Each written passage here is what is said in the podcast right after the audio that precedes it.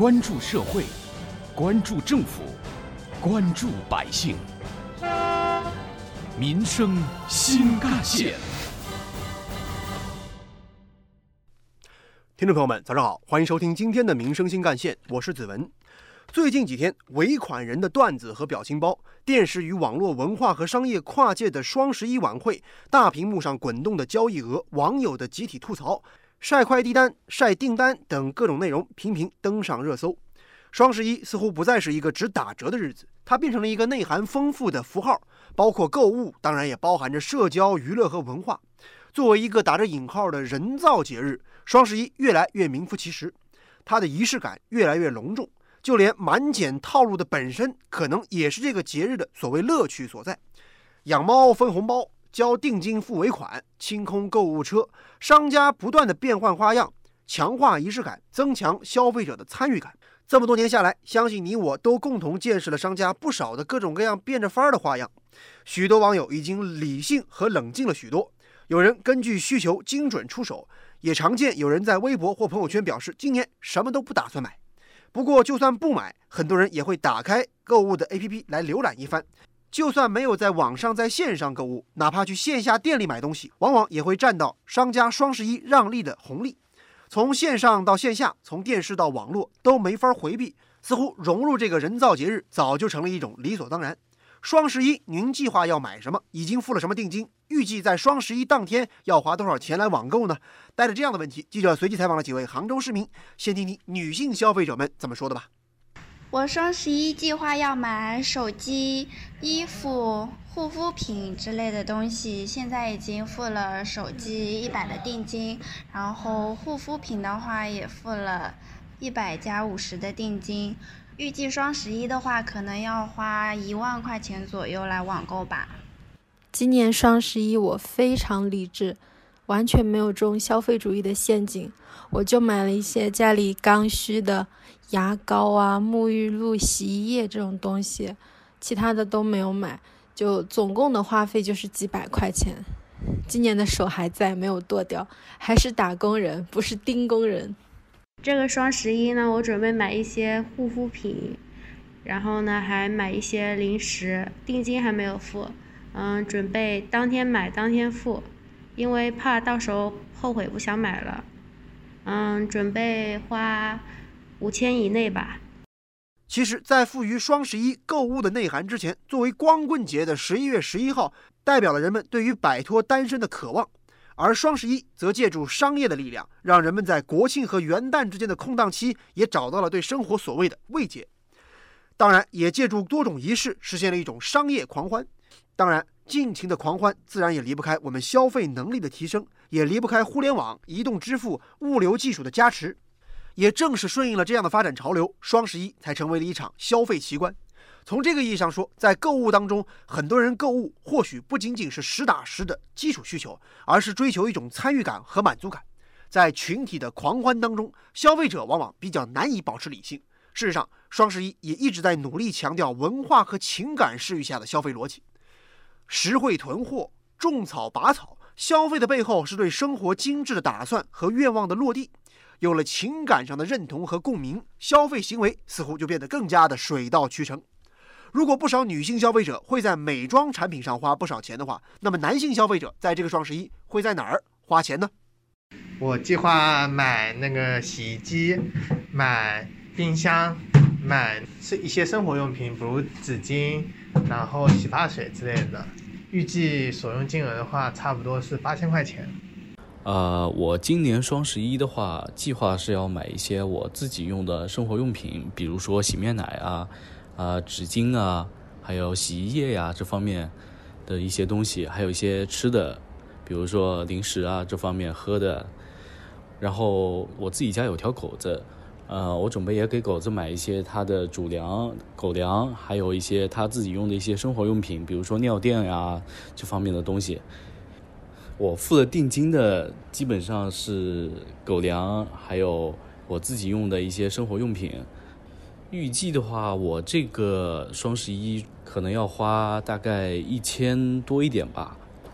双十一的话，我打算买一些冬天的衣服，然后预计的话可能花两千左右吧。然后再就是给家人买一些过年的礼物，大概花一千左右，总共有三千的预算。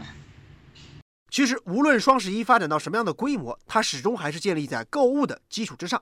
对于消费者们的吐槽还有呼声，当然要重视起来。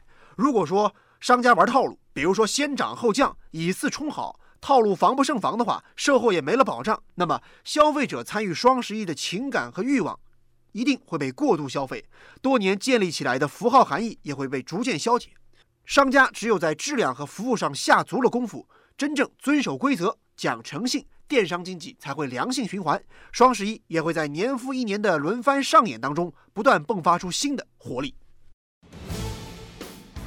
挖掘新闻真相，探究新闻本质，民生新干线。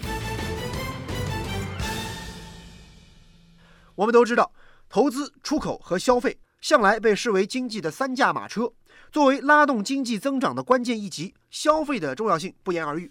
而释放消费潜力和近年来中国经济的快速发展、收入水平的不断提高息息相关，自然也离不开电商平台的引领商业变革对消费者的赋能。从2009年开始，它的影响就在不断扩大，意义早就超出了购物节日的本身，逐渐成为了一个席卷全中国的消费盛典。各大电商平台交易额也在不断的刷新着最高的记录。这种爆炸式的增长背后，正是中国巨大消费潜力的具体体现。不断释放的消费潜力，更离不开基础设施的逐渐完善。移动互联网时代的电商，依靠着更成熟的供应链、更加高效的物流体系，降低了中间的流通成本。一些潜在的消费正在被不断激活。不过，在高速增长的交易额背后，同样得看到，纯以减价为手段、以冲击交易记录为目标的增长，迟早会面临瓶颈。事实上，最近几年的双十一战线早就在不断拉长。单日成交创下新高的背后，是越来越长的双十一预售期。相对于过去单纯的打折减价，现在的双十一，商家打折的方法越来越多，各种的满减券和折扣叠加，让很多网友吐槽：如今要算个折价太烧脑了。不得不承认，这种绕晕消费者的玩法，正是双十一促销让利越来越单一的结果。有关我们今天关注内容呢，不少网友的留言和讨论也很热烈。比如说，网友不得不爱说。双十一确实有些东西很便宜，当然也有个别提价再降价的，就看你能不能擦亮双眼，是不是比较爱研究、爱比较的常年资深网购人群了。而网友柚子茶则说呢，双十一很多年轻人都在不停的买买买，但是别忘了，很多老年人不会用智能手机，他们其实也想买物美价廉的东西，商家可以多搞一些线下的活动。而网友小狮子则说呢，定金一时爽，尾款火葬场，还是需要理性消费的。接下来您将听到的是本台特别评论员、资深记者叶峰老师的点评。现在的电商每每找到一个由头，便会用大甩卖、大酬宾、大减价、满多少送多少这样的一些方式去招来顾客、招来生意。这和早些年一些实体店什么周年庆啊、特定时段大优惠有的一比。一些不那么理性的消费者，也被这些眼花缭乱的口号和促销手段呢，刺激的眼花缭乱。其实，老人们早就有一句古话：“买的没有卖的精。”商家是不会做亏本的买卖的，无论是线上还是线下，概莫能外。在叶峰老师看来，商家统一打折优惠，消费者可以以更实惠的价格买到心仪的商品，自然是好事一桩。但是如果商家为了参加所谓的狂欢折扣而降低了商品的质量，或者让相关的服务水平出现了滑坡，那么消费者自然会用脚投票。而作为店家来说，与其等到某一个所谓的日子去做这样的促销，还不如在平时呢做些货真价实的生意。如今很多人都热衷于所谓的包装，所谓的方法。但无论是包装还是方法，它的核心要义还是你的商品。如果不能把商品做好了，甚至采取活动期间加价再打折这些弄虚作假的套路，最终损害的是自己的品牌、自己的名声，生意也做不长久。而就消费者而言，更应该理性的购物，确实需要的，价格适中的那就买。只是为了囤货，也不知道什么时候才能用上的，我觉得这也没有必要买买买。毕竟就绝大多数消费者而言，他们并不是不缺钱，更不是买来的东西可以随意浪费的。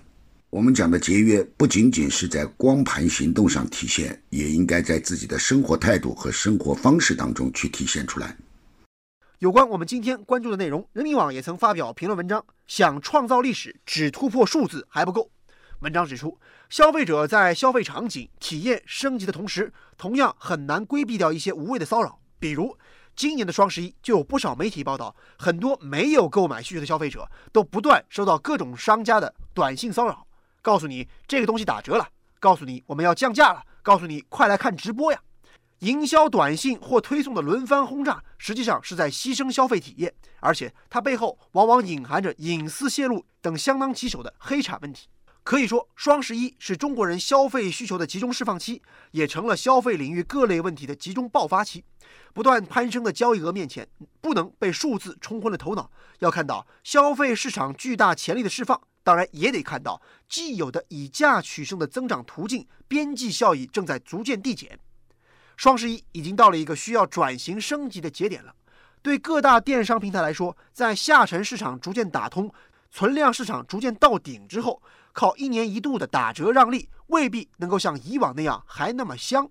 消费不断升级，消费需求也在不断变化。要做大蛋糕，必须在消费体验上找到新的增长点，寻找。更本质的突破。好，感谢您收听今天的民生新干线，我是子文，下期节目我们再见。